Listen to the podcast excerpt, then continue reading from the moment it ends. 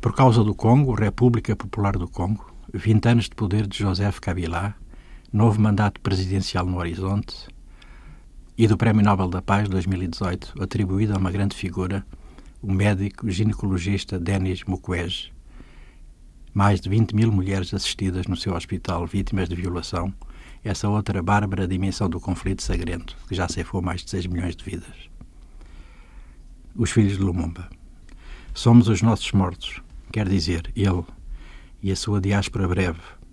Basta ver as imagens: um caminhão, o prisioneiro algemado, descamisado do sonho, as fardas dos carrascos. Não se vêem brancos, nem os capacetes abolados como as metades de cocos, quando caem das alturas ou se abrem à catanada. Talvez por isso o dobrem e lhe batam quando sobe. A casa fica imóvel atrás para ser ocupada por outros, os irmãos. E perguntamos por que não podia estar ali e abraçar os filhos lavrando o Congo, à beira-rio.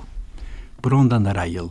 Não, não é o Deus morto, mas pesa-nos a sua voz à sombra sobre os ombros, com as árvores da infância redemoinho nas aldeias. E tememos o som, enumerando as estações e o massacre das cores, a neve como um pássaro do exílio, porque não queremos aquela estrada, e muitas foram as palavras que nos entonteceram. Pai, nós perguntamos outras respostas, o teu eco, poeirando-nos do oiro, os livros, e um soluço de alegria, ritmando os mistérios da noite, entumecendo a manhã.